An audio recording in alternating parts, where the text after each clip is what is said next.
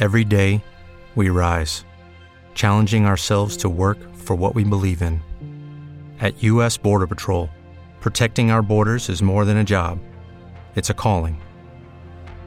Agents answer the call, working together to keep our country and communities safe. If you're ready for a new mission, join U.S. Border Patrol and go beyond. Learn more at cbp.gov/careers. de nada quería pedir perdón porque este podcast tenía que haberlo hecho el lunes. Lo he ido posponiendo y al final hoy ya era inevitable porque lo que me temía que pasase creo que está empezando a, comenzar. Eh, como hice en otro anterior podcast, comentaba que este 2021, pues resumiéndolo mucho, la, la bolsa está en máximos históricos en muchísimas medidas de, de evaluación, o sea que está súper, súper cara, hay una burbuja clarísima. Y mi tesis venía a ser que con todo lo que había imprimido la Reserva Federal eh, se crearía una inflación y con esa inflación al final tendrían que los bancos centrales subir los tipos de interés y una vez que subiesen los tipos de interés la bolsa se desplomaría porque la única razón por la que la gente está metiendo dinero en bolsa es porque no hay otra opción porque los bonos no dan una buena rentabilidad y por, no por muchos otros motivos, porque en realidad la mayoría de empresas de la bolsa están en, en mínimos, pérdidas, o sea, está siendo un completo desastre, salvo las FANG y cuatro empresas más así que haya. El tema es que mm, está resulta que desde hace dos semanas los tipos de interés se han disparado. Pero hablo disparado. O sea veía vamos vamos a poner la gráfica. Eh, veía aquí el bono a 10 años americano. Veía una entrevista de Bloomberg donde expertos en bonos decían hace tres meses, eh, bueno, a ver, está subiendo un pelín, pero tendría que ser una subida de 40 puntos básicos como en un mes para que la gente perdiese la cabeza, cosa que no va a pasar. Pues mira, desde hace dos semanas, bueno, no, desde hace un mes justo, ha subido 5 puntos básicos. O sea, está siendo una subida espectacular. Los mercados están temblando. Y bueno, tú por mucho que entras aquí, entras en el Financial Times, entras en muchos otros, y yo llevo leyendo toda la semana que, que no hay que preocuparse por la inflación, que no hay que preocuparse por la subida de los bonos, que no, que no ta- Bueno, todo patrañas como siempre. El, Igual no creo que haya ningún seguidor tan que haya seguido tanto este programa, pero el primer podcast que hice Caimanes de las Finanzas hablaba como pues tres días antes del crash que hubo en marzo, eh, básicamente vi que este indicador, el VIX, creo que fue el 9 de marzo, vi que, que había un pico justo ese, ese día, pues del, del calibre de 2008, del calibre de la crisis de 2001 y de, la, de los finales de los 90. Y dije, hostia, con esta volatilidad tiene que, tiene que estar pasando algo hartísimo. Eh, lo hablé con gente, luego miré más métricas y dije, a tomar por culo, creo que se va a venir una debacle de la Virgen. Y fue cuando fue la mayor caída de la bolsa de la historia. Total, que andar muy... con esto que quiero decir, andar muy al ojo con este índice. Ha subido un 23% hoy, lo cual es una locura. No está en niveles muy altos, también hay que decirlo, porque este año en volatilidad ha sido un desfase. O sea, este pico ha sido el doble que de lo máximo que ha habido en toda la historia. Pero ahora mismo, en términos absolutos, no está siendo exagerado. Todavía, esta subida sí que es muy importante, también os quiero decir. Y andaos con ojo. Si veis que esto de repente llega a 50, 60, eh, cagaos los pantalones.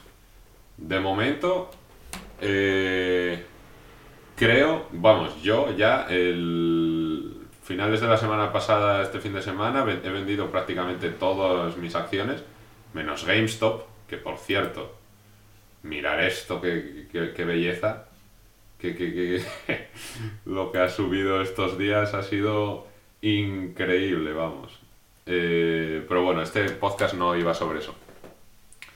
El, tema es que eh, con cómo están subiendo los tipos, mucha gente se está acojonando. Están, están subiendo los tipos precisamente porque lo que todo el mundo decía que la inflación, que llevaba pues décadas sin verse tal, pues está llegando. Lo comentaba en el anterior podcast. Eh, que no la hayamos visto ha sido precisamente por esto. Porque la gente, la mayoría de economistas o, no sé, la gente que escribe estos artículos, ve el índice de precios y dice, va, está en 1,4. pues ya está. Es que no mira más. Si lo miras más, está en 1,4 por, por la energía, porque el precio del petróleo este año ha caído a máximos históricos porque no se está usando queroseno en los aviones, porque la gente no está viajando tanto, pero en el momento que esto se vuelva a reactivar, la inflación va a ser un desfase. Va a ser más del 3, probablemente más del 4%. Cuando eso pase, mi tesis era en unos meses, probablemente en verano, que subiesen los tipos. Pero es que lo que sí que me ha sorprendido es que los tipos están subiendo todos, como locos. No solo el, americano. Y es porque la gente con esta inflación ya no se fía una mierda. Porque una cosa era tener una rentabilidad del 0,1% en el bono a un año americano, pero otra cosa muy distinta es tener esa rentabilidad y aparte una inflación del 2, 3, 4%. Y ya dices, mira, tío, a tomar por culo. Y yo estoy investigando bastante el funcionamiento del mercado de bonos porque yo pensaba que la Reserva Federal y bancos centrales tenían muchísimo más control sobre esto. O sea, que básicamente eran ellos los que ponían los tipos, pero al final es oferta y demanda y todo el mundo está saliendo del mercado de bonos. Por eso está subiendo la rentabilidad. Es, inversamente el precio con, con la rentabilidad en el mercado de bonos. Mira, aquí ya empiezan los titulares a, a decir, hostia, ¿qué pasa aquí? Pero llevan toda la semana como, como que no pasaba nada, que no hay que vender, que tal pero el Nasdaq lleva unas hostias seguidas que están siendo bestiales. O sea, bueno, a ver, bestiales. Están siendo bastante importantes. plan, ayer recuperó un poco, pero el otro día había sido todo 2%, otro 2%, otro 2%. Ya le he dicho a amigos míos lo que pienso de esto, que deberían vender, sobre todo si están en, como mucha gente ahora mismo está en activos de, en acciones de growth, de Nasdaq y tal, cosas que arriesgadas, que con el, pues el mercado bull que estábamos teniendo iban de puta madre, pero evidentemente no, estas cosas no duran para siempre. Luego, el Bitcoin lo está, lo está haciendo bastante bien. Y bueno, bueno, no me quiero ir por las ramas, esto era corto para decir esto que pienso. Sobre todo, lo que os quería enseñar es esto. Esto fue lo que yo vi la semana pasada y me cagué en los pantalones. Voy a explicar. Es el SP500 visto a 30 años y aquí la gráfica del medio, la gráfica de abajo es el bono a 10 años americano, o sea, el, el yield, el, el return que tiene el, bono americano 10 años. Lo de arriba son tendencias que, bueno, eso son movidas ya más complicadas, pero se puede ver muy bien que a lo largo de la historia, cuando los bonos han estado históricamente bajos o muy bajos y de repente han subido, en el momento que han roto la barrera del 1 del 1 es cuando se aprecia un bajón súper importante en la bolsa. Pero hablo de caídas del 30-40%. En el caso de 1990 es un poco diferente, pero eh, hubo, hubo stagnation, o sea, no subió nada la bolsa en, ese periodo prácticamente. Y aquí, ostiones, el de las dotcom y el, y el de la crisis de 2008. Entonces, yo ya vi la semana pasada en plan, hostia, que está en el 1 con, con 2, telita. Y ahora esto no está actualizado, me ha dado la chapa volver a meter esta mierda, pero eh, estaría en el 1,5 y habría sido una subida súper empinada, súper empinada. Esta gráfica se la he intentado enseñar a todo el mundo, la puse hasta en LinkedIn y porque me parece muy importante. O sea, en el, en el momento que los tipos suben, la bolsa es que es, generalmente suele bajar y los tipos están subiendo a, a, unos niveles exagerados. Lo que pensaba que iba a pasar es que Powell habló el, este martes y, el, para que no sepa el presidente de la Reserva Federal, y pensaba que el tío diría, a ver, no os preocupéis que voy a... las compras que está haciendo la Reserva Federal son 120 billones al mes, que es un desfase, en bonos americanos. Pensaba que el tío iba a decir, mira, está subiendo mucho, vamos a aumentarlo a 200, a tomar por culo.